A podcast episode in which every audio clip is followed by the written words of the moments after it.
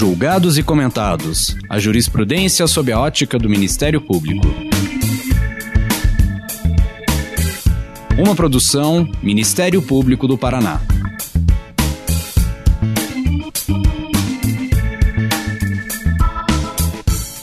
Olá, estamos começando mais um episódio do Julgados e Comentados. Eu sou Eduardo Cambi e hoje abordaremos o papel do Ministério Público na investigação criminal. Para tanto, contamos com a participação dos convidados Cássio Casagrande, procurador do Trabalho do Ministério Público do Trabalho no Rio de Janeiro, professor da Universidade Federal Fluminense, e André Pasternak Glitz, promotor de justiça do Ministério Público do Paraná e presidente da Associação Paranaense do Ministério Público. Lembramos que esse episódio foi gravado à distância, em respeito às medidas de distanciamento social devido à pandemia da Covid-19. Nesse episódio, vamos conversar sobre o direito comparado entre Brasil e Estados Unidos, para abordar as diferenças e semelhanças da atuação do Ministério Público nesses dois países. Como se opera a investigação no âmbito da Common Law e da Civil Law? Quais as repercussões jurídicas do caso Brady versus Maryland e seus possíveis equivalentes no Brasil? Sejam muito bem-vindos. Muito obrigado por aceitarem o convite. Quero começar com o Cássio. Cássio, por favor, se apresente para o nosso ouvinte. Fale um pouco da sua vida é, profissional, das suas andanças acadêmicas para que o nosso ouvinte possa conhecê-lo melhor. Olá, é, cumprimento a todos os ouvintes. É, agradeço inicialmente, Eduardo, o convite para estar aqui é, debatendo com você e também com o André. Eu, como você disse, sou professor da Universidade Federal Fluminense, entrei lá em 2010, é, dou aulas de Direito Constitucional e tenho trabalhado, vamos dizer assim, numa linha de pesquisa de direito comparado, direito comparado constitucional, Brasil, Estados Unidos, com muito enfoque na Suprema Corte dos Estados Unidos. Eu tenho doutorado em ciência política, então me interessa também essa dimensão política, vamos dizer assim, da jurisdição constitucional. É, e além disso, eu também tenho uma coluna semanal no site J, né, um site de notícias jurídicas, onde eu tenho escrito vários textos que abordam essa influência, vamos dizer assim, do direito americano aqui na nossa jurisdição constitucional, porque, como nós sabemos, né, o Supremo Tribunal Federal com frequência invoca, cita decisões é, da Suprema Corte, e mesmo o nosso debate jurídico ele é muito permeado né, por questões, é, inclusive vocês, né, que têm essa forte atuação no processo penal, sobre é, a conveniência de importar alguns institutos de direito americano para o direito brasileiro. Muito bem, Cássio. Quero até fazer propaganda do teu livro, O Mundo Fora dos Autos, está aqui comigo na minha mão, é, onde você publicou algumas dessas crônicas do Jota e é deliciosa essa leitura. O André, velho conhecido nosso, já gravou um episódio conosco, mas é sempre importante, André, estar com você aqui. Se apresente para o nosso ouvinte. Olá, uma satisfação muito grande novamente participar desse espaço. Obrigado pelo convite Eduardo, obrigado ao convite que me foi feito pela escola, obrigado ao Cássio, é, sou um admirador do trabalho dele, já falei isso para ele é, em outra oportunidade, por nos se juntar a nós hoje.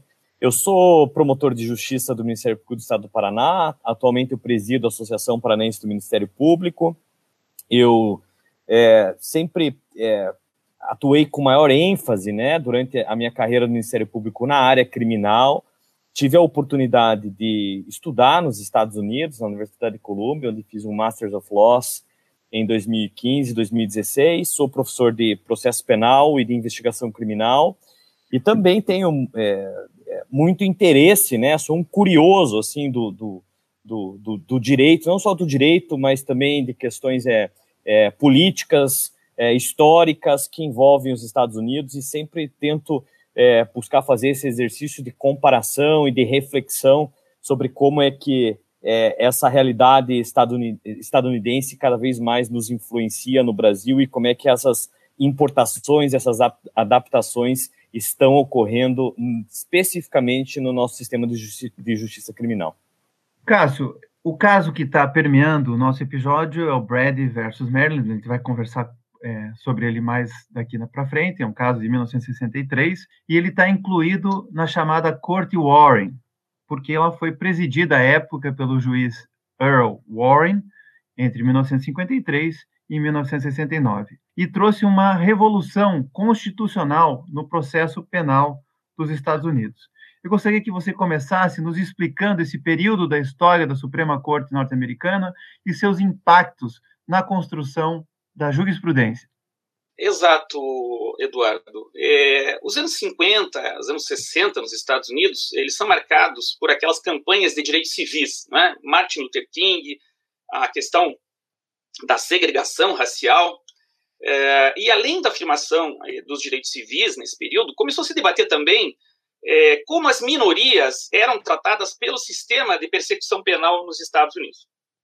Nós sabemos que, uh, tradicionalmente, não é? A clientela da justiça criminal é o subproletariado, as pessoas destituídas, muitas vezes que não têm recursos para contratar advogados, e acontecia muito abuso policial nos Estados Unidos, especialmente porque, como nós sabemos, é, os crimes comuns no sistema americano, dentro da repartição de competências federativas, eles são de competência da legislação estadual, né? ou seja, os estados têm os seus códigos penais e os estados têm os seus códigos de processo penal. Então, aqueles crimes mais uh, comuns, vamos dizer assim, crimes contra a vida, contra o patrimônio, contra a liberdade sexual, eles são processados no âmbito da justiça estadual e são investigados pelos promotores, né, os district attorney é, locais e estaduais. É, ocorre que também nesse período é, vai chegar à presidência da Suprema Corte, como você observou, uh, o Chief Justice é, Earl Warren, né, o nome é um pouquinho difícil de pronunciar né, para nós aqui do Brasil, ele era indicado é, pelo Partido Republicano, né, foi é, governador e, curiosamente, ele havia sido membro do Ministério Público no início da sua carreira. Ele havia sido um promotor, um promotor que atuava na área penal, e depois ele abandonou né, essa carreira no Ministério Público para a política. Aliás, é muito comum isso, é, né, que a, o Ministério Público lá seja uma porta de entrada para a política. Ele teve uma carreira política brilhante, chegou a ser eleito governador da Califórnia e era, inclusive, né, é, especulado como um futuro candidato presidencial. E até, segundo aí as más línguas, né, o Nixon, que era um rival dele no Partido Republicano, convenceu Eisenhower a indicá-lo à, à presidência por uma corte para, vamos dizer assim, colocar ele de escanteio. Só que quando ele assumiu a corte, é, até por conhecer muito bem, talvez, o sistema penal, ele se revelou um liberal, não é? Ele não agiu como um conservador, mas como um liberal, e dizem também né, que uh, o presidente que indicou, que foi o Eisenhower, teria dito que aquele foi o seu maior erro né, ao escolhê-lo para presidir a Suprema Corte, porque ele, uh, não só em questões uh, dos direitos civis, etc., mas especialmente nessa questão aí, não é, do processo penal, ele tinha uma visão mais liberal. Né? Você sabe que lá nos Estados Unidos, aquela visão do due process, que é a visão garantista, e há também aquela visão né, que eles chamam lá de law and order, ou seja, de uh, dar mais poder às polícias e de não prestar tanto atenção, vamos dizer assim, aos direitos dos acusados. Então, sumou-se esses dois fatos, não é? é? havia essa demanda por uma reforma do sistema penal, só que, veja, é, do ponto de vista histórico, a Constituição dos Estados Unidos ela não tinha inicialmente, é bom lembrar, um Bill of Rights, é? ou seja, ela simplesmente criou a, o sistema federativo, criou o Congresso Nacional, o Judiciário Federal, o Executivo, a Presidência, mas ela não estabeleceu é, direitos e garantias fundamentais, porque se entendia que uh, os estados já tinham essas garantias. Mas essas garantias eram muito diferentes de estado a estado. É, aqueles que eh, tinham certa preocupação com esse governo federal, que eram chamados de antifederalistas, eles passaram a exigir que fosse eh, adotado uh, emendas à Constituição, Bill of Rights, e isso de fato aconteceu. Né? Só que desde o início, esses Bill of Rights eram para proteger eh, os direitos contra ações do governo federal e não contra o governo dos estados. Né? Então se entendia que o próprio, as próprias cláusulas de due process of law, uh, que estavam ali, por exemplo, na, na, na, quinta emenda, elas se dirigiam apenas ao governo federal. Né? Então os estados, em tese, na teoria, eles não eram obrigados, não é, a estabelecer alguns direitos como proteção contra busca e apreensões ilegais, é, o direito de permanecer calado, e é, havia, é, em muitos estados, códigos penais e códigos de processo penal bastante draconianos, não é? que é, tornavam muito difícil a vida dos réus, especialmente a vida de réus pobres. Ocorre que houve uma mudança muito grande no direito constitucional americano depois da Guerra Civil, né, como nós sabemos, eh, em 1861-65. A Guerra Civil ela vai eh, por fim à escravidão e é, publica-se, então, edita-se, melhor dizendo, a 14ª emenda, né, que aí sim estabelece uma cláusula mais ampla de due process of law, uh, mas uh, ainda também havia certas dúvidas né, sobre se, de fato, essa 14ª emenda eh, ampliava a, a proteção eh, do due process of law, tanto substancial como formal, para os estados. Né? Mas a Suprema Corte, a Suprema Corte é bom lembrar que lá no início do século XIX, eh, no caso Barron versus Baltimore, tinha dito que uh, o due process of law era garantia apenas eh, contra o governo federal. Eh, à medida em que entra o século XX, a Suprema Corte começa a julgar algumas questões de liberdade de expressão, por exemplo, e ela vai dizendo, não, as garantias da primeira emenda, elas também devem ser opostas aos estados, porque a 14ª emenda ampliou, não é? O conceito de devido processo legal, inclusive substancial. Mas é, do início foi muito tímido, né? Eles, os, os constitucionalistas americanos chamam essa doutrina de é, doutrina da incorporação seletiva, ou seja, à medida que os casos foram aparecendo na Suprema Corte, é que ela ia dizendo, não, realmente a primeira emenda se aplica, essa emenda aplica, a outra não aplica. Quando chegou nos anos 60, é, havia muita resistência a, a ampliar essas, essas, garantias do processo penal, é, encontra essa corte é, mais liberal, embora, como eu disse, né, o Warren tenha sido indicado pelos republicanos, ele uh, assume uma postura mais liberal, havia outros juízes lá também importantes né, nesse período, com essa mesma mentalidade, e é, então, é, pouco a pouco, vão chegando à Suprema Corte uh, alguns casos, não é, que vão uh, fazer com que a Suprema Corte amplie essas garantias do processo penal, é? é e que é, muitos consideram uma verdadeira revolução processual, tamanha a sua dimensão e o seu impacto. Muito bem, a gente vai voltar depois para essa jurisprudência, uma jurisprudência riquíssima que é mencionada até hoje, mas é, é, preciso a gente entender, André, quando a gente faz essa comparação entre Brasil e Estados Unidos, que as coisas não funcionam exatamente igual na common law e na civil law, embora os, os sistemas hoje estejam bastante influindo um ao outro, é, é, importante que a gente se diga, principalmente no Ministério Público, André, como é que funciona o Ministério Público lá, quem são os seus integrantes, que são é, diferentes daqui do Brasil. Como é que são essas semelhanças e essas diferenças? Bom, o, o Ministério Público americano, é a primeira, primeira primeiro ponto que acho que cabe destacar para compreender é, mais especificamente detalhes da sua organização interna em, é, e quem são os membros do Ministério Público dos Estados Unidos e como que a instituição está organizada lá, o Ministério Público americano, é, é, a gente tem que partir da premissa de que ele não tem uma organicidade como o Ministério Público brasileiro tem. Não se trata de uma instituição é, como é o Ministério Público brasileiro. Então, não existe um órgão do Ministério Público nos Estados Unidos como há no Brasil, com um regime jurídico constitucional, inclusive, como o que nós temos aqui.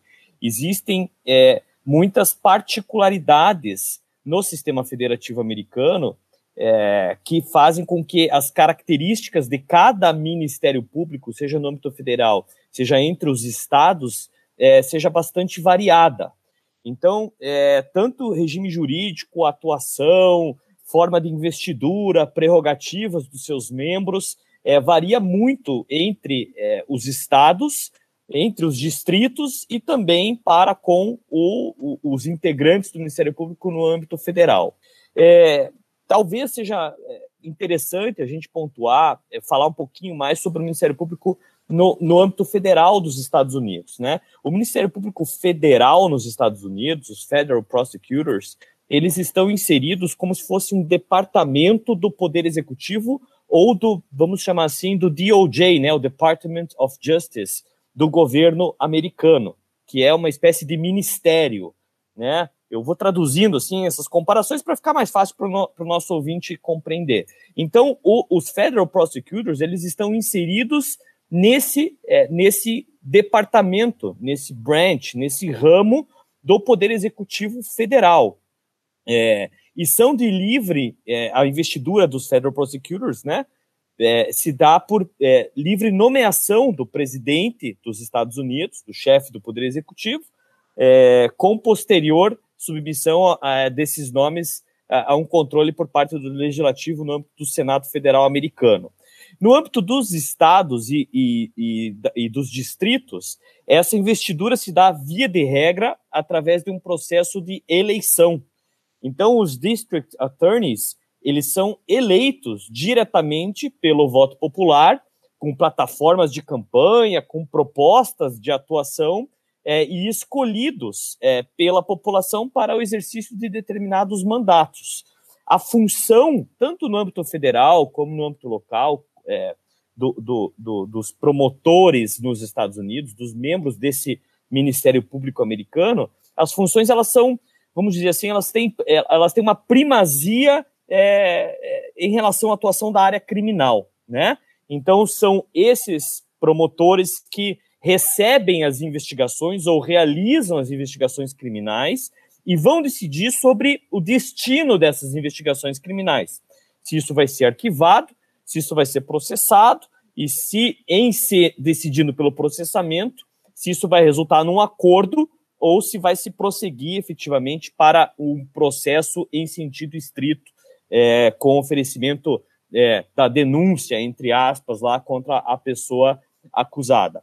Existe uma grande discricionariedade que marca a atuação desses agentes, inclusive na, é, reconhecida na jurisprudência da Suprema Corte dos Estados Unidos, a partir de uma interpretação é, de que o poder exercido pelo promotor é um poder derivado diretamente do chefe do Poder Executivo, do texto da Constituição dos Estados Unidos, de maneira que o controle dessas decisões do promotor é, é muito limitado. E na prática isso é mais limitado ainda.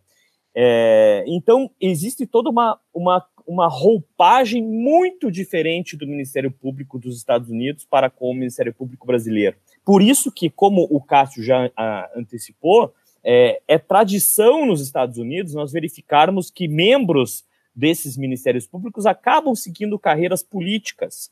Invariavelmente, é, essas pessoas é, elas são advogados jovens, às vezes, ambiciosos, que estão em início de carreira, são recrutados pelos, pelos pelos district attorneys ou pelos federal prosecutors para integrar esses departamentos e as suas equipes é, e a partir daí talvez fazer uma carreira na iniciativa privada, fazer um nome no Ministério Público para depois fazer uma carreira na iniciativa privada.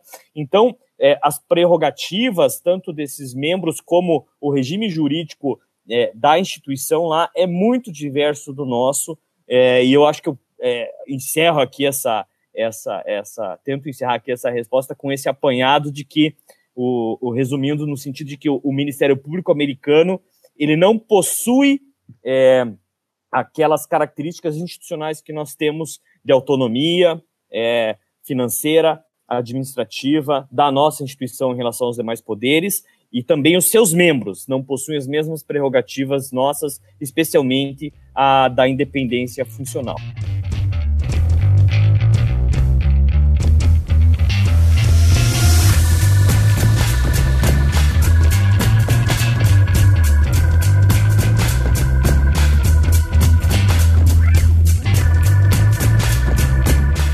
Cássio, vou, vou tentar linkar essa resposta que o André deu agora com a resposta que você deu na primeira pergunta. Você estava falando da Corte Warren, estava falando das, é, da jurisprudência e da revolução constitucional no processo penal norte-americano. Então, eu gostaria que você mencionasse as principais decisões da Suprema Corte durante a Corte Warren e como elas influenciaram e ainda geram efeitos no trabalho de investigação da polícia e do Ministério Público. É, exato. Como o André falou, não é, é, os promotores eles têm uma atuação local é, e, portanto, eles atuam de acordo com a lei local. E essas leis locais é, processuais elas variam enormemente de estado a estado. Né? Então, é, a própria regra de investigação é diferente de estado a estado. Né? Isso levava a situações bastante controversas, vamos dizer, na jurisprudência, porque o que era admissível em termos de comportamento investigatório do Ministério Público em estado não era admissível em outro, não é?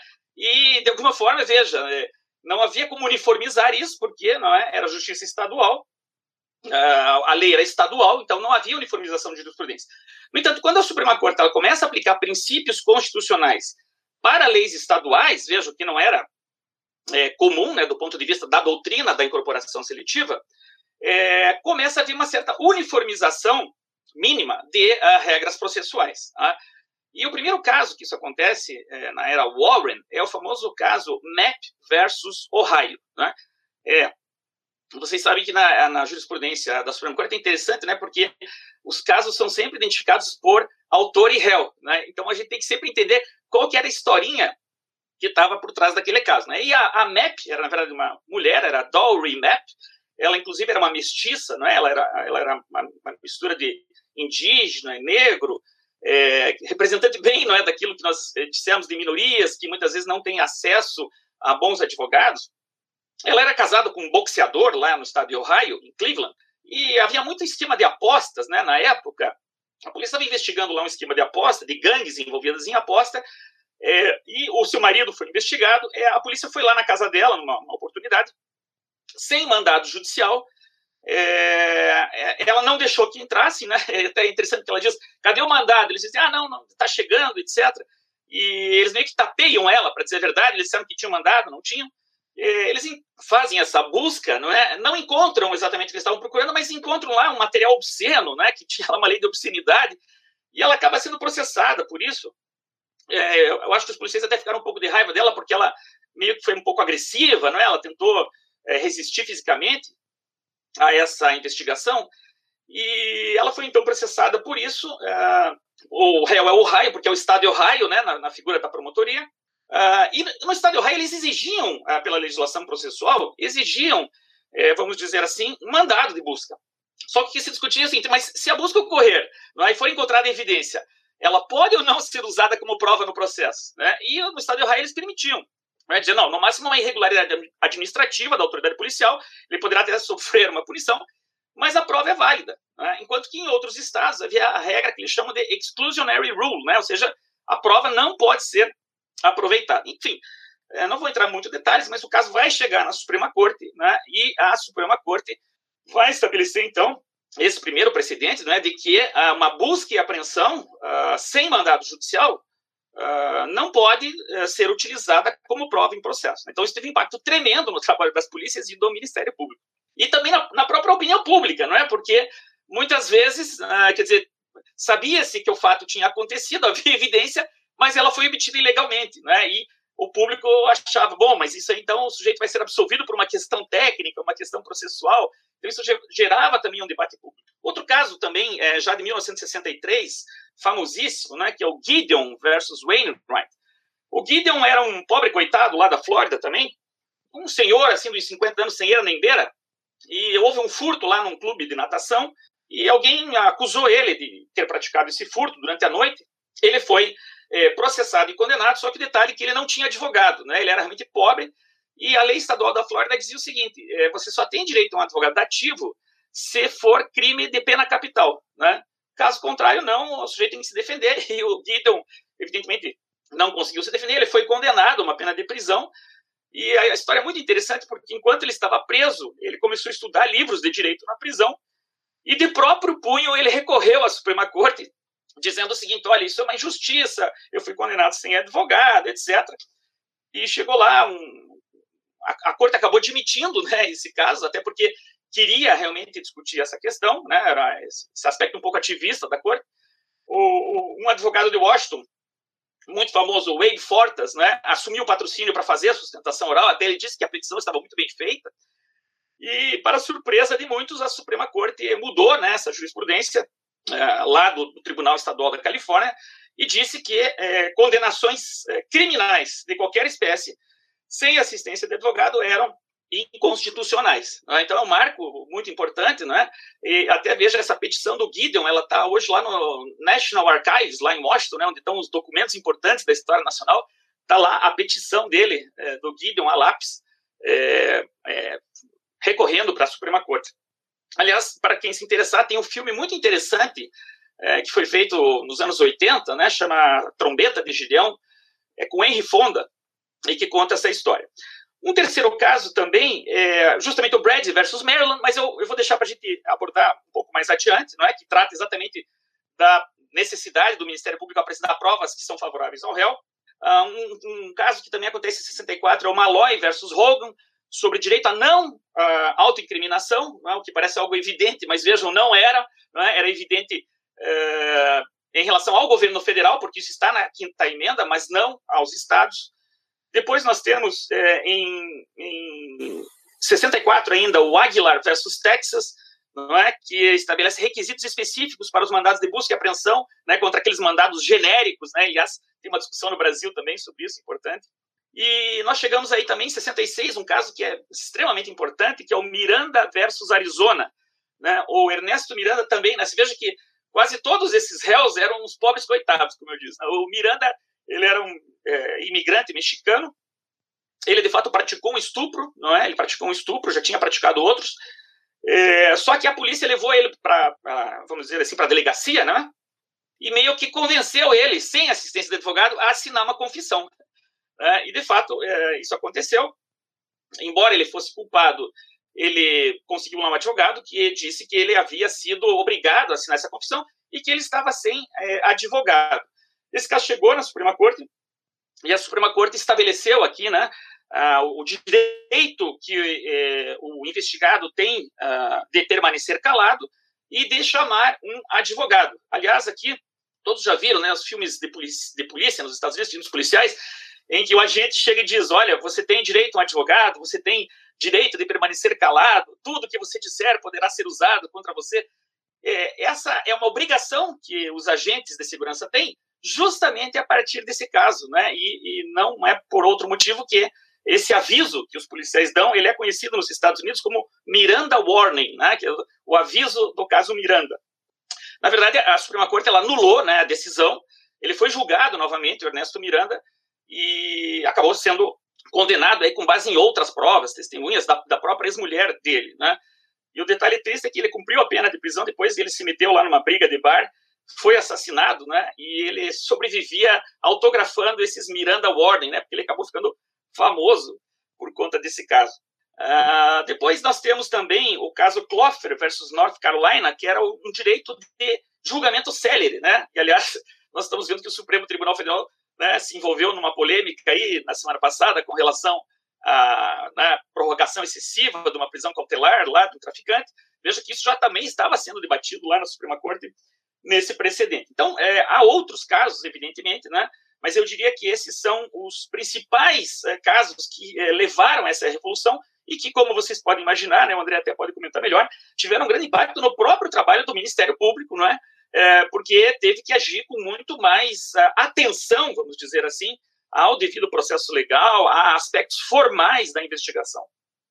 É, de fato, o Warren ficou 16 anos como Chief Justice, né? Inclusive o caso Brown versus Board of Education é, é, um, é dessa época também, não tem nada a ver com processo penal, mas é um caso também bastante emblemático. André, quando a gente abre qualquer livro de processo penal, tem aquela discussão sistema inquisitório, sistema acusatório. Eu queria que você trouxesse essa discussão para o direito norte-americano, né? Qual é o sistema sobre o qual o processo penal nos Estados Unidos está estruturado? E como se dá a investigação criminal nos Estados Unidos? Existe um inquérito policial, como no Brasil?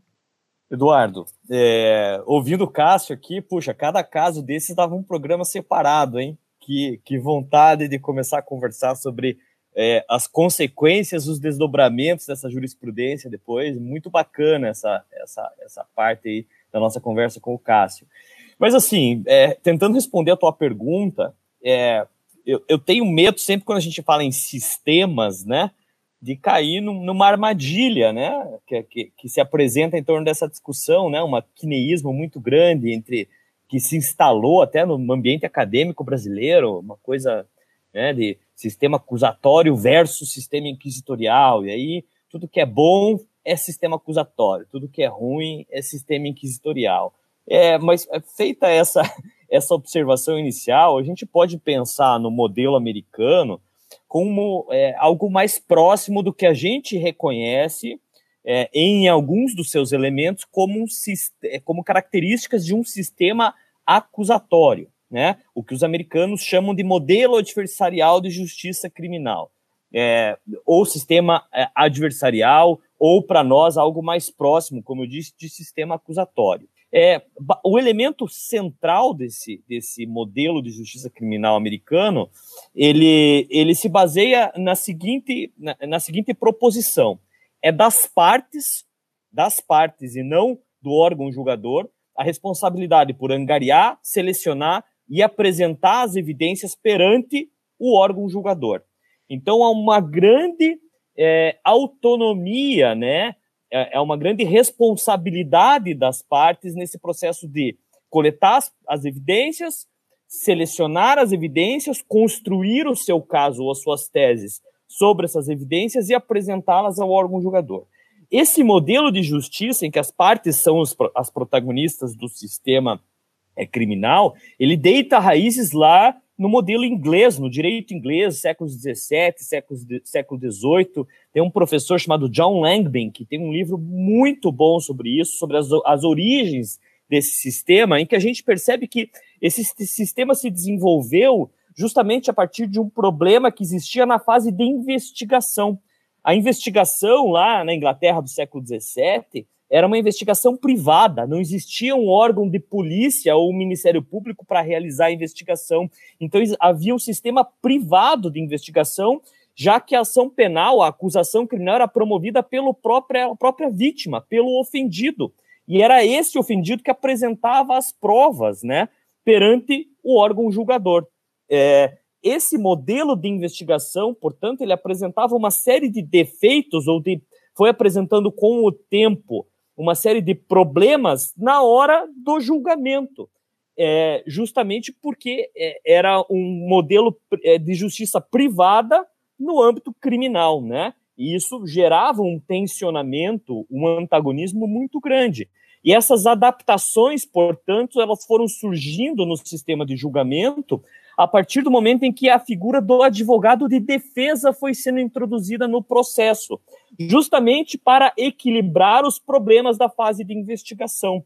Então, com a presença do advogado de, de, de defesa, primeiro em alguns casos, depois isso foi se ampliando para outros casos, foi sendo desenvolvido todo um sistema é, de, de, de regramento com base em regras escritas, codificadas e também com base em casos criminais, é, que, que, os americanos, os ingleses chamam é, é lei, é, um, um, sistema de regras sobre apresentação de provas, né? É Law of Criminal Evidence. Então, foi a, pre a, presença do advogado de defesa e esse conjunto de regras que é, regulamenta aquela atividade de angariar, selecionar e apresentar provas é que, é, é que marcaram a origem do sistema adversarial e que marcam é, é de maneira muito enfática o modelo americano de justiça criminal, em que nós temos é, muito bem separadas as funções em, das partes e do órgão julgador, nesse processo de, de angariar, selecionar e apresentar evidências,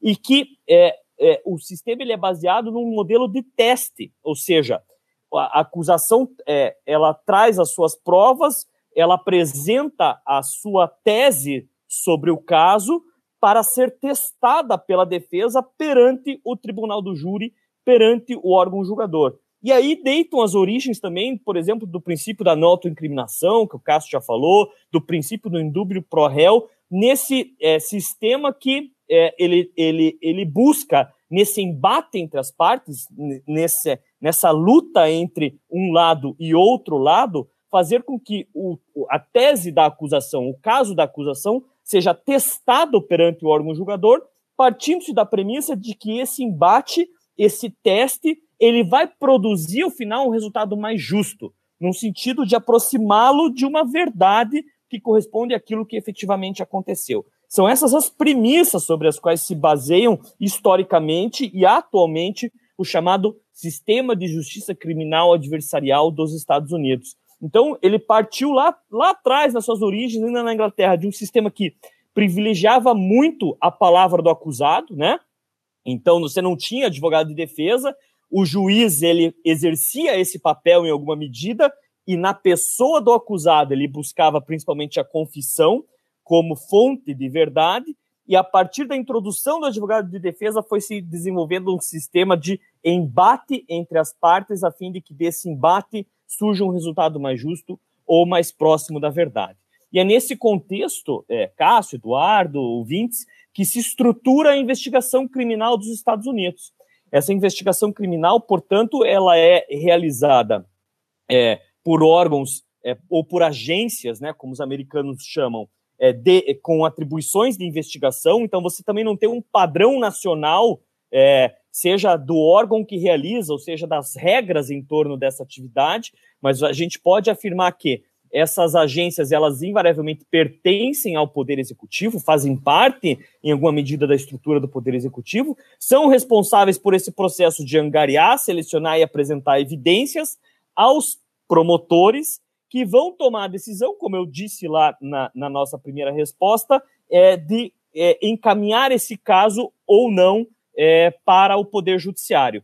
Essa atividade de angariar e selecionar as provas ela é regulamentada por um conjunto de regras escritas de leis. No âmbito federal, nós temos as, a Federal Rules of Criminal Procedures, que é, tem capítulos específicos dessa atividade, ou por, por case law, né? ou pela construção jurisprudencial das decisões de casos que o Cássio já mencionou aqui. Muitas dessas regras, dessas decisões, como o Cássio já explicou para a gente, elas derivam de interpretações da própria Suprema Corte do texto constitucional que acabaram vindo a ser incorporadas é, às legislações estaduais no sentido de proteção dos cidadãos é, dos Estados Unidos. Uma dessas é, decisões, o Cássio vai, vai, vai, falar na sequência, é a decisão é, do Brady versus Maryland, que justamente regulamenta essa atividade é, de compartilhar informações, é, de compartilhamento de informações entre as partes. Mas, via de regra, feito, feitas essas, todas essas considerações, como você falou do inquérito policial, a gente pode afirmar que é, as agências de investigação ou os promotores americanos, eles não, não existe assim um procedimento investigatório formalizado e padronizado como existe no Brasil em relação ao inquérito policial. Não há nos Estados Unidos, até em razão das características desse sistema adversarial, pela oralidade que marca esse sistema, inclusive na fase investigatória, não há assim, uma procedimentalização escrita do, proce do processo investigatório, uma mimetização do processo para a fase investigatória, que é o que caracteriza o inquérito policial brasileiro. Então, eles não têm esse expediente burocrático, cartorial, que é o inquérito policial. Mas essa atividade a gente tem uma, um, um, vício no Brasil de achar que porque a coisa está escrita, ela nos dá umas, ela nos dá garantias. Isso nem sempre corresponde à realidade.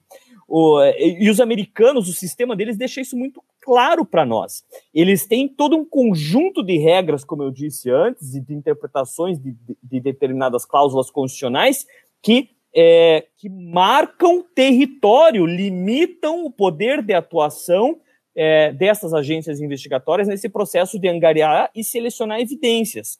Embora, então, eles não tenham um procedimento escrito formal, como nós temos no inquérito policial, eles têm que observar estritamente casos como esses que o Cássio mencionou antes e como o Brady versus Maryland, que o Cássio vai mencionar na sequência. Então, essa, essa aparente informalização da investigação, desse processo de angariar e selecionar evidências por parte dos das agências de investigação dos Estados Unidos, não importa necessariamente em ausência de garantias constitucionais e legais do cidadão investigado e em ausência de mecanismos de controle sobre a atividade investigatória por parte do Poder Judiciário. Desculpe, eu me alonguei um pouco aqui, mas essa pergunta aí é muito boa, viu?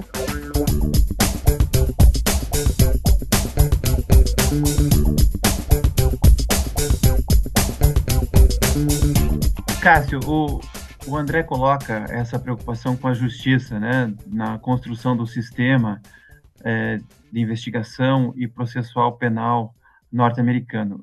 E cita o caso Brady versus Maryland.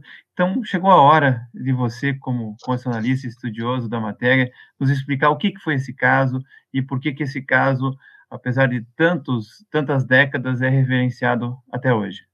Sim, é, exatamente. O Brady versus Maryland ele foi decidido em 63, portanto, né, junto com aqueles demais decisões importantes da Suprema Corte. E os fatos, na verdade, aconteceram um pouco antes. Né? O, em 1958, um sujeito chamado John Leo Brady é, junto com um comparsa é, conhecido como Daniel Boblit, eles planejaram assaltar um banco é, em Baltimore. E para fazer isso, eles precisavam de um automóvel que eles não tinham. Então eles falaram: para roubar o banco, nós vamos é, antes é, tomar o automóvel de um conhecido deles, que era o William Brooks. Só que deu tudo errado, né? Porque o William Brooks acabou vendo e reagiu. Eles estavam armados. Um tiro acabou sendo disparado e o William Brooks morreu, né? O assalto ao banco não aconteceu. Eles foram presos. Só que o detalhe é que eles foram julgados separadamente, né? Houve dois processos distintos e o Brady ele foi julgado antes e foi condenado é, por homicídio à prisão, é, a, pena de morte. Ele foi condenado. Ele foi condenado à pena de morte. Ocorre que, é, na verdade, é, quem havia disparado a arma de fogo foi o seu comparsa, o Boblit. Uh, e o Ministério Público tinha conhecimento desse fato, né, de que havia uma declaração formal do Boblit assumindo que ele fizera o disparo. É claro que isso por si só não uh, inocentaria né, o Brady, porque no direito americano, de alguma forma, esteve indiretamente uh, envolvido no homicídio, mas isso seria muito importante para definir se ele seria uh, condenado à pena capital e até para a gradação da pena, caso não fosse a pena capital. Bom, então depois o Bob foi julgado e no processo dele realmente se constatou não é, que ele havia puxado o gatilho, e os advogados, então, do, do Brady recorreram né, em todas as instâncias, inicialmente na Justiça Estadual de Maryland, e o caso chegou à Suprema Corte, não é? é onde se discutia exatamente isso. Não é? O Ministério Público, no caso a promotoria, ela é obrigada a compartilhar, não é? a abrir, vamos dizer, eles chamam lá um termo disclosure, não é? ou seja, a abrir, não é inquérito, né, André? Mas a abrir, digamos assim, os elementos uh, de prova reunidos para a defesa, especialmente, vejam, quando esses elementos são decisivos é, para o estabelecimento da culpa e é, talvez para a gradação da pena.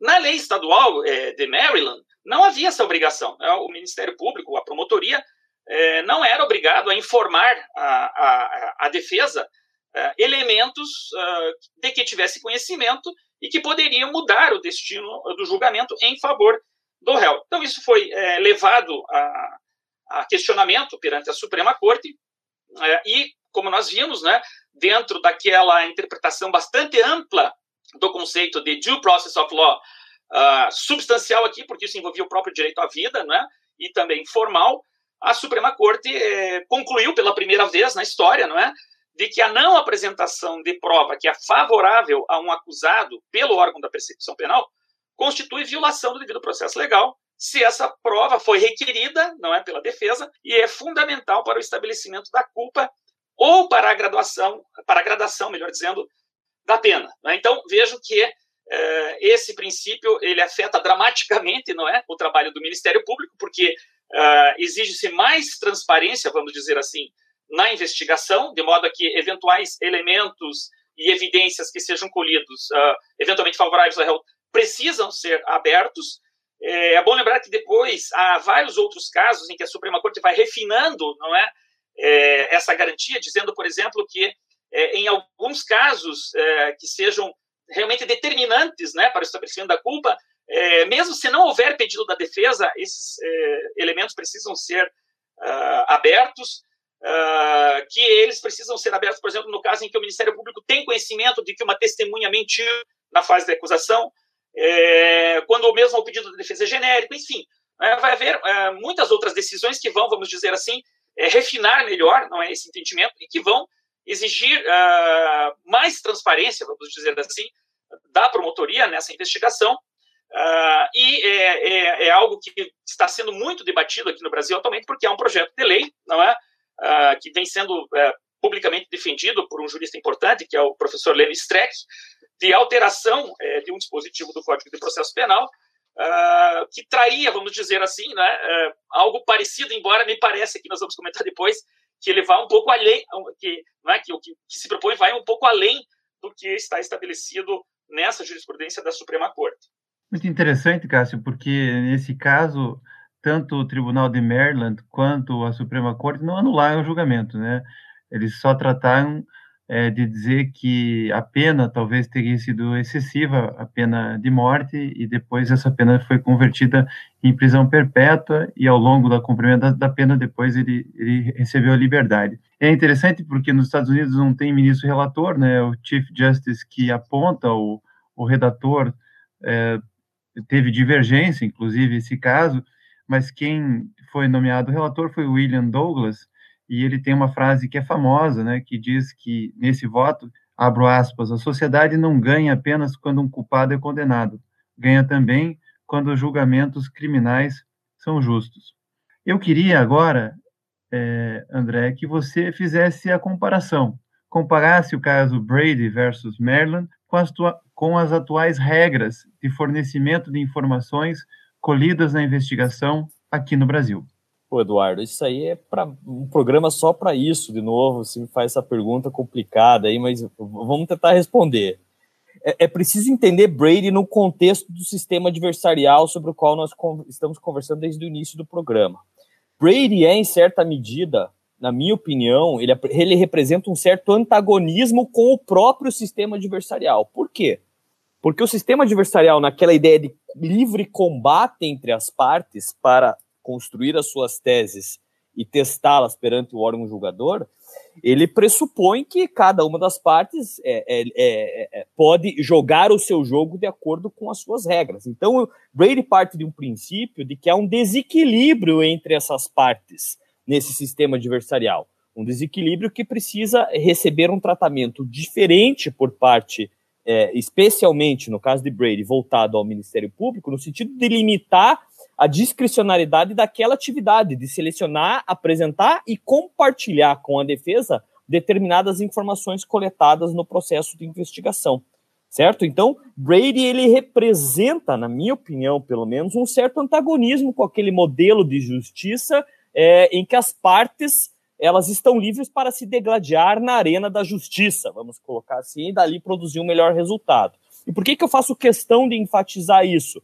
Porque no Brasil, muitas vezes a gente enxerga um discurso, né, de que o modelo acus acusatorial de justiça é o ideal, de que nós temos que buscar nos aproximar desse modelo em que há um protagonismo muito grande das partes, mas veja, quando nós começamos a estudar sistemas que já, já estão estruturados em suas origens, com base nessa, é, é, é, nesse protagonismo das partes, principalmente nesse processo de é, selecionar é, angariar, selecionar e apresentar as evidências, a gente percebe que eles já enfrentaram problemas que estão tentando resolver até hoje, que é o caso de Brady. Brady ele, ele é, um, é um caso que ainda gera muita discussão e muita controvérsia nos Estados Unidos, nos meios acadêmicos, né? É um caso que é, é uma situação que invariavelmente surge, é, surgem alegações de violações de Brady, é muito comum isso acontecer, e nem sempre essas violações são reconhecidas. Mas Brady, ele, ele ainda está muito aquém pelo menos nos, né, nos standards, né, de acordo com os standards das decisões da Suprema Corte, ele está muito aquém de, se, de ser uma regra de full disclosure, vamos colocar assim, em que a acusação tem que é, colocar tudo na mesa para que a defesa possa ter acesso antes do julgamento. Brady estabelece determinadas, é, de, é, determinadas regras que obrigam a acusação a apresentar determinadas evidências num contexto to total das evidências coletadas naquele caso, daquilo que a acusação entenda seja materialmente relevante ao caso da defesa. E aí tem toda uma discussão do que é materialmente relevante ou não, mas a decisão do que é materialmente relevante cabe ao Ministério Público. Veja só que interessante. Então, Brady está muito aquém de ser uma regra de full disclosure, de jogo aberto, transparente. Está aqui tudo que eu tenho, defesa. Né? Ah, está aqui o meu caso, ele é amparado em todas essas provas? Não. Brady estabelece determinados requisitos, determinadas condições que a gente pode conversar na sequência a respeito. E Brady veio justamente é, numa linha de jurisprudência que o Cássio já mencionou, a tentar mitigar dois efeitos deletérios que o professor John Langvin também aponta do sistema adversarial. E que é importante a gente falar isso no Brasil para que a gente comece a refletir um pouquinho dos problemas desses sistemas em que os protagonistas são as partes e que o Poder Judiciário é um passivo espectador dessa, dessa, dessa, dessa arena né, em que a batalha se dá. Primeiro, o efeito combate. Né? Um sistema, o sistema adversarial americano é, ele e, Brady tenta atenuar isso, ele, ele trabalha muito com a ideia de vencer a parte adversa, de vencer o seu adversário naquela arena. E isso gera nem sempre resultados justos. E isso gera problemas justamente na hora de, de um promotor interpretar qual prova que ele precisa apresentar para a defesa ou não, de acordo com os parâmetros de Brady. Tá? E a gente pode conversar mais sobre isso, como eu disse, mas primeiro, é, esse efeito combate ele acaba gerando um descompromisso, vamos colocar assim, do Ministério Público, até porque, como já foi colocado lá, o Ministério Público lá é muito diferente do daqui, com a realização de justiça. Não que isso não exista, tá? No sistema americano. Existe sim, existe todo também um, um trabalho, uma retórica, uma construção teórica sobre isso. Mas esse sistema ele não privilegia essa busca por justiça. Ele privilegia a vitória sobre seu adversário. E privilegia também é, um outro problema muito grande do sistema adversário americano e que nós, às vezes, aqui não compreendemos, importamos uma ideia de sistema acusatório que nos aproxima desses problemas que o sistema adversarial americano apresenta, que é o efeito da desigualdade econômica, ou seja, quando você trabalha com um processo em que o, o resultado é o produto de uma briga entre as partes, aquele é, acusado que tiver condição de contratar o melhor advogado, que possa produzir um melhor trabalho técnico, inclusive de investigação, tem mais chances de obter êxito ao final, né? Ou seja, esse, esse, esse é um sistema que tende a privilegiar as classes econômicas mais abastadas. Tá aí o caso O.J. Simpson para comprovar isso que eu estou dizendo. Então, eu, eu queria só contextualizar, Eduardo, antes de fazer essa comparação, é, o que Brady representa num sistema adversarial americano e, e o que essas, esses conceitos, essas importações representam para o Brasil. Porque, na minha opinião, no Brasil vige hoje, regra geral, um sistema de full disclosure do inquérito policial. Está lá no artigo 3 C, parágrafo 4 do Código de Processo Penal. E não só de full disclosure, como também possibilidade da, da defesa acompanhar a investigação enquanto ela está sendo desenvolvida. Isso no Brasil coisa que nos Estados Unidos, via de regra, não acontece. Isso está lá no Estatuto da OAB, no artigo 7 na súmula vinculante 14 do Supremo Tribunal Federal e no artigo 15 da, resolu artigo 15 da Resolução 81, que regulamenta o procedimento investigatório criminal lá do Conselho Nacional do Ministério Público. Claro que existem exceções para essa possibilidade da defesa acompanhar a investigação. Quando as diligências não estiverem concluídas ainda, isso no texto da súmula 14 também, ou quando haja um risco de comprometimento da, é, da investigação é, não atingiu o resultado com o acesso precipitado da defesa àquelas diligências. Mas, de qualquer maneira, me parece que no Brasil nós temos uma regra de full disclosure hoje é, é, é muito mais avançada do que Brady em termos daquilo que é compartilhado da acusação para com a defesa. Inclusive porque nos Estados Unidos as regras de disclosure funcionam também para a defesa. Ou seja, aquilo que a defesa pretende produzir enquanto prova perante aquele terceiro é, é, imparcial julgador tem que ser também compartilhadas previamente com o Ministério Público. Tem cases, tem casos da Suprema Corte que já decidiram sobre isso também. Enquanto que no Brasil a gente só tem hoje a full disclosure muito voltada para o Ministério Público. E às vezes a gente enxerga um, um discurso aqui de investigação defensiva que eu não vejo conversar muito sobre vamos aplicar as regras da full disclosure que nós temos hoje no Brasil para o Ministério Público, também para a defesa em se admitindo a investigação defensiva. Então eu queria fazer essa provocação aqui a partir da tua pergunta para que nós reflitamos se já nós já não temos um, é, um conjunto de regras que permite e que exigem um compartilhamento maior de provas, inclusive um acompanhamento já da investigação, com algumas exceções, por parte da defesa no Brasil, quando comparado com aquilo que existe nos Estados Unidos a partir do caso Brady.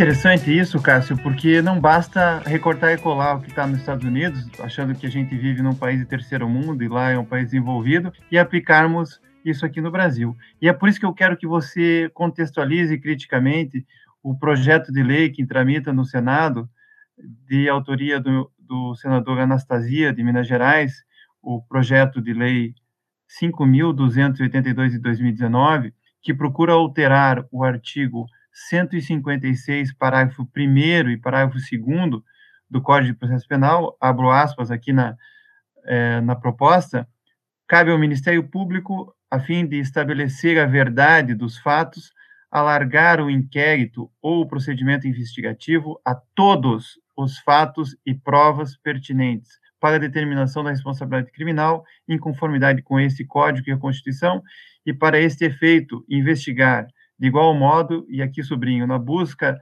da verdade processual, as circunstâncias que interessam quer a acusação, quer a defesa.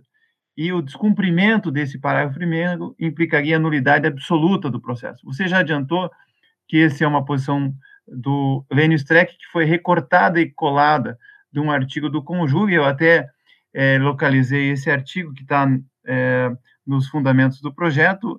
Ele, o, o, o Lênio Streck compara o Ministério Público ao é, à magistratura, e daí eu aspro, abro aspas aqui.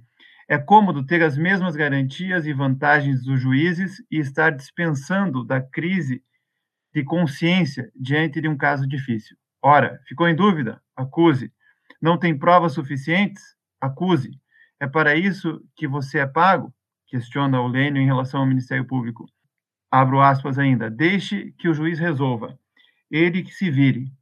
Claro que não pode ser assim. Claro que a regra geral, o Ministério Público não procede desse modo. Todavia, há episódios em um número relevante que justificam a construção de blindagens ao agir estratégico do órgão acusador.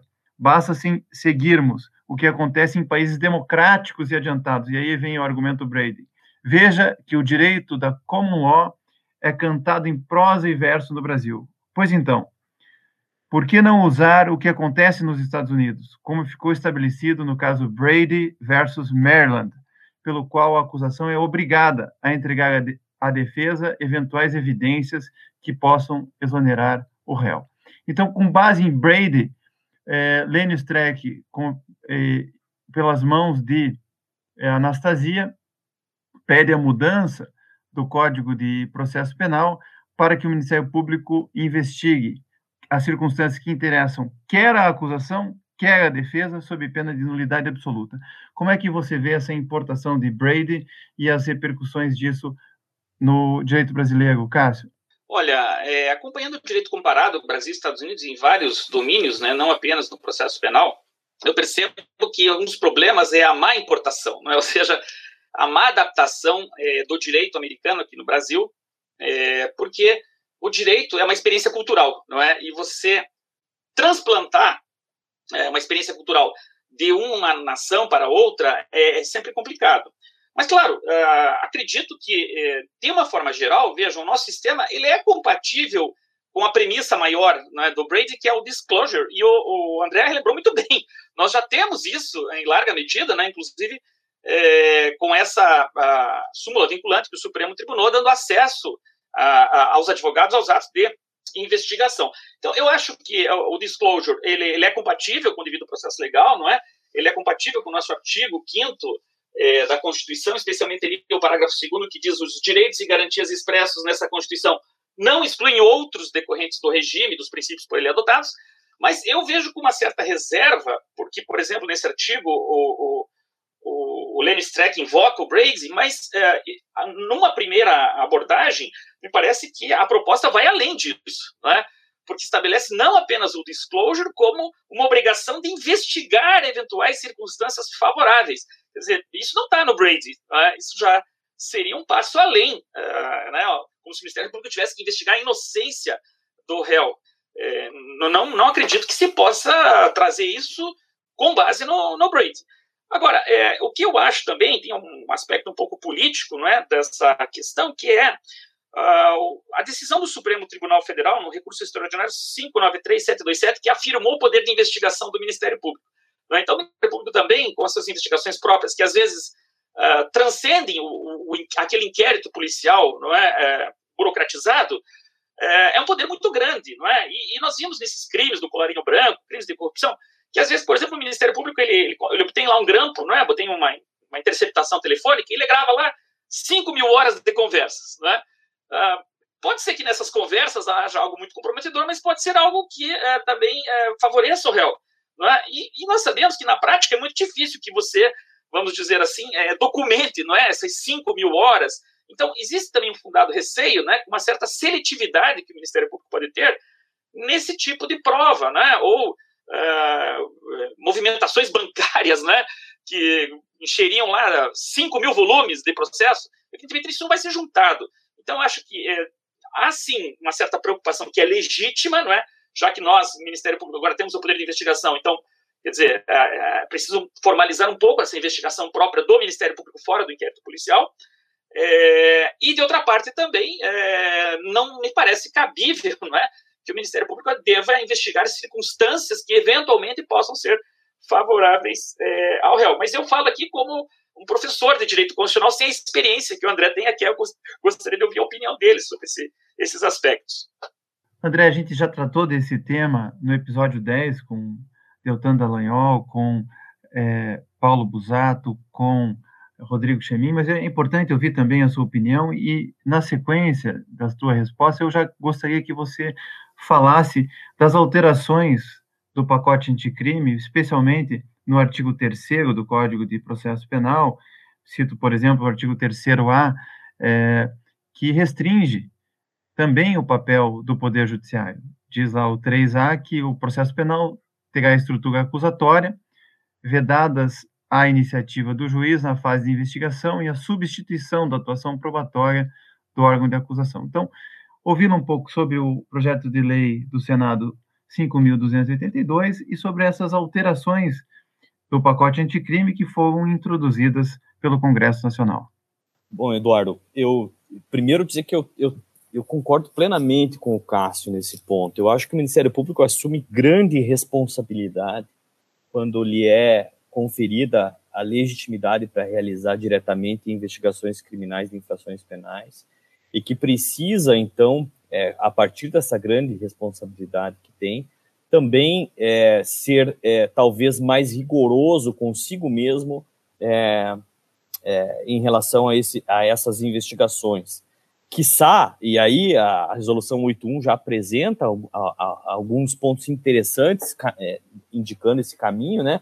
Quiçá trazendo a defesa para se manifestar em relação a determinadas evidências antes de formalizar a, a opinião delicti em relação àquele caso concreto, né? Fazendo com que a defesa possa também contribuir para essas conclusões. Porque, é, veja, o Ministério Público brasileiro ele não se insere num sistema adversarial de justiça criminal.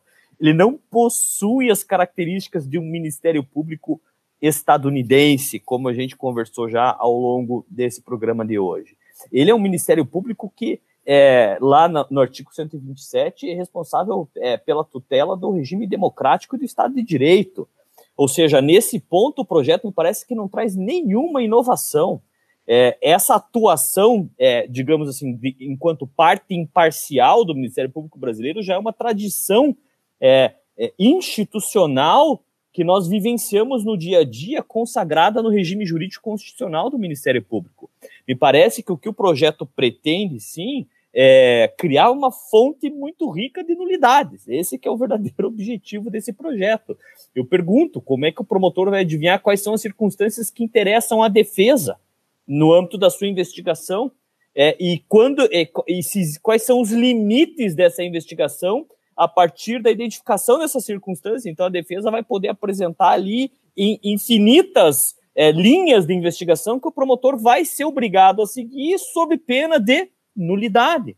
Então, o projeto ele não contribui com nada de novo e traz um problema para mim, é, é, que, que assim é o problema de você adotar uma premissa de que o Ministério Público brasileiro ele está atuando conforme um Ministério Público de um sistema adversarial como o dos Estados Unidos, que talvez seja o grande pecado aí, com todo o respeito que eu tenho a ele, é a posição do professor Lenny Streck nesse artigo. Se nós formos, como o professor fala em, em números, né, ele não cita números, mas ele fala em casos ali que demandam uma mudança de postura justamente para justificar a apresentação do projeto, eu fui buscar lá no Conselho Nacional do Ministério Público os dados em relação a, a, aos procedimentos investigatórios criminais instaurados em 2017 em todos os ministérios públicos estaduais do país. Eu peguei 2017 porque é o dado que eu consegui localizar, né? De, de, de todos os 12.307 piques que são investigações diretas dos Ministérios Públicos Estaduais brasileiros, foram oferecidas 3.800 denúncias, é 30%, ou seja, 70% dos casos foram arquivados. Então, é, parece que não há muito, os números eles não eles tendem a não confirmar essas afirmações do professor Lenin Streck que fundamentam é, a apresentação de um projeto que, para mim, não acrescenta em nada, parte de premissas falsas, e equivocadas de um Ministério Público que não é o, o Ministério Público brasileiro e, e, e, ainda apresenta uma enorme fonte de nulidades possíveis no nosso processo penal brasileiro. Tema já tão confuso para a gente, o tema das é, nulidades do nosso processo penal. Em relação ao, ao pacote anticrime, também daria um outro programa à parte, você só me mete em free aqui, Eduardo, mas o que eu gostaria de, de é, levar em consideração com, com os ouvintes, com o Cássio, é o seguinte: primeiro, o artigo 3A do Código de Processo Penal introduzido pelo, pelo pacote crime, ele diz o seguinte: o processo penal terá estrutura acusatória. Qual é uma, o que é uma estrutura acusatória de processo penal? Isso não devia estar num artigo do Código de Processo Penal brasileiro, porque a primeira pergunta que a gente se faz é o que é um processo de estrutura acusatória? É o processo lá adversarial americano? É o modelo italiano de processo penal? É o modelo brasileiro? O que é um processo penal de estrutura acusatória? Mas ele nos dá algumas dicas na sequência e a coisa só fica mais difícil, né? Vedadas a iniciativa do juiz na fase de investigação e a substituição da atuação probatória do órgão de acusação.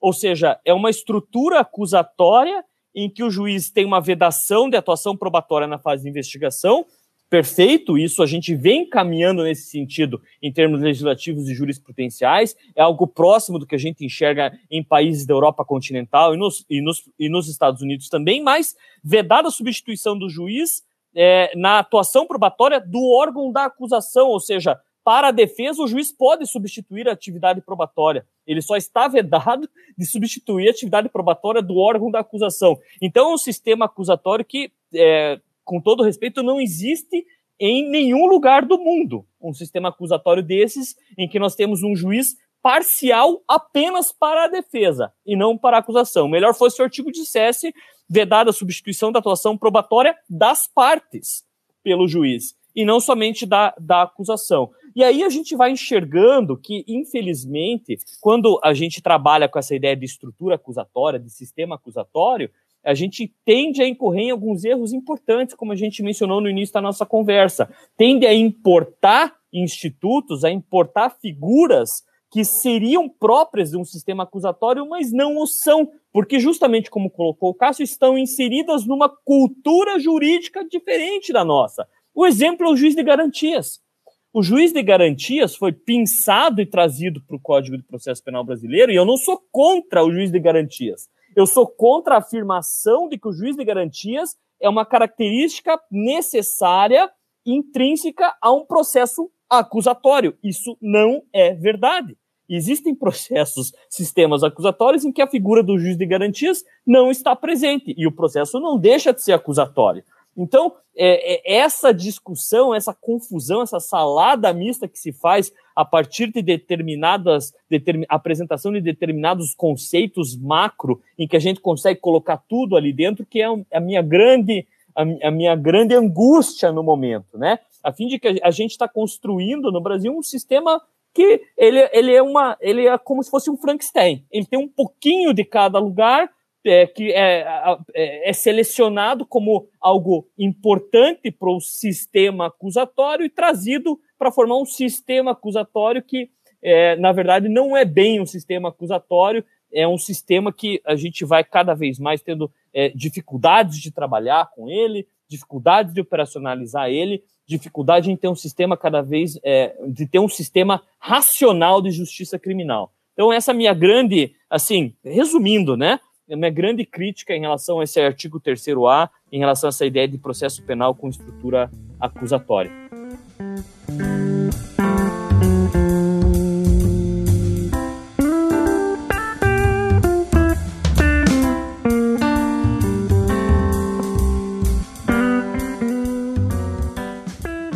Infelizmente, a gente tem que terminar. Eu gostaria de continuar essa conversa.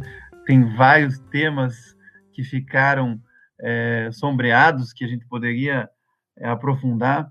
Mas eu quero agradecer, Cássio, por você estar aqui hoje, você e também perguntar para você nesse final, é, aquele que é curioso pelo direito norte-americano, por esse tema, você já falou das trombetas de Gideon, eu já aconselhei o mundo fora dos autos, você tem a sua coluna é, toda semana no Jota.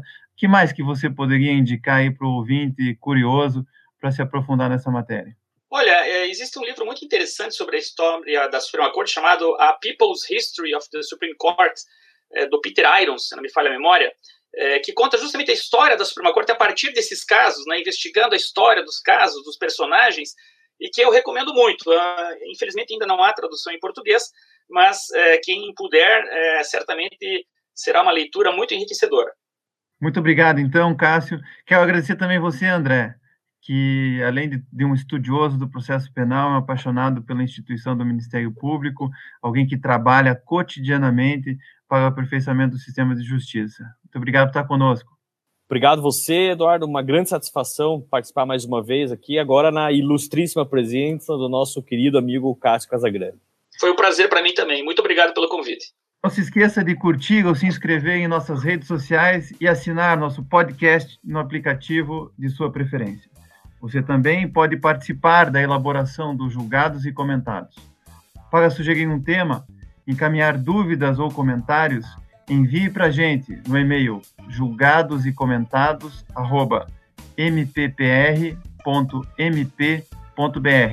ou pelas nossas redes sociais.